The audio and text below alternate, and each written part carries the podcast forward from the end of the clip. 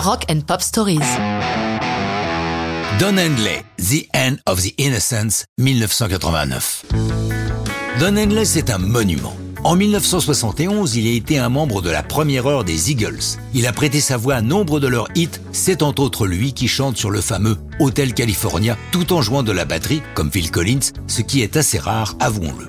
C'est pourquoi lors de la première séparation du groupe en 1980, tout le monde est attentif à ce qu'il va faire en solo. Pas de faux pas pour lui, il sort trois albums studio sur le label Geffen, tous des succès. The End of the Innocence est le troisième publié en 1989. La chanson qui donne son titre à l'album est éminemment politique. Il est un farouche opposant à Ronald Reagan, président américain très conservateur et ultra-libéral, dans le sens économique du terme, qui cumule deux mandats successifs. Dans sa chanson, écrite et enregistrée en 87, Don Henley parle de lui comme, je cite, un vieil homme fatigué que nous avons élu roi. Il fait aussi allusion au désarroi des familles de fermiers, poussées à la ruine et à l'endettement par la politique dans l'ancien acteur, en inversant les termes d'une phrase biblique du prophète Isaïe, quand celui-ci dit ⁇ Ils transformeront leurs épées en socs de charrues ⁇ Lui, devant la politique du président, inverse la proposition. Il fait également allusion à Oliver North, un officier de marine qui a trempé dans tous les coups tordus de la CIA à cette époque, avec bien sûr la bénédiction du président Oni.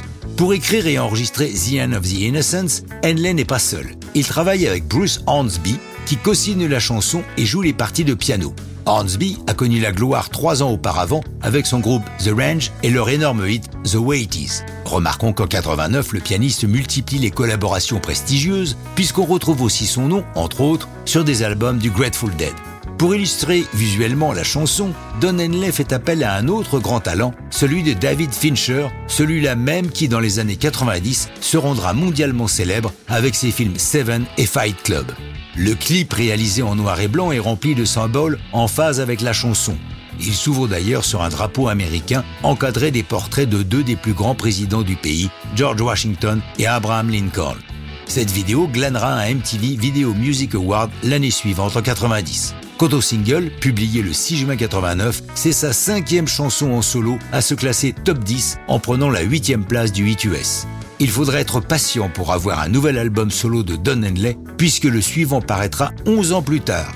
Il faut dire qu'entre-temps, en 94, les Eagles se reforment et qu'il est bien entendu partie prenante de ce retour, étant le seul du groupe à être présent depuis le début. Mais ça, c'est une autre histoire de rock'n'roll.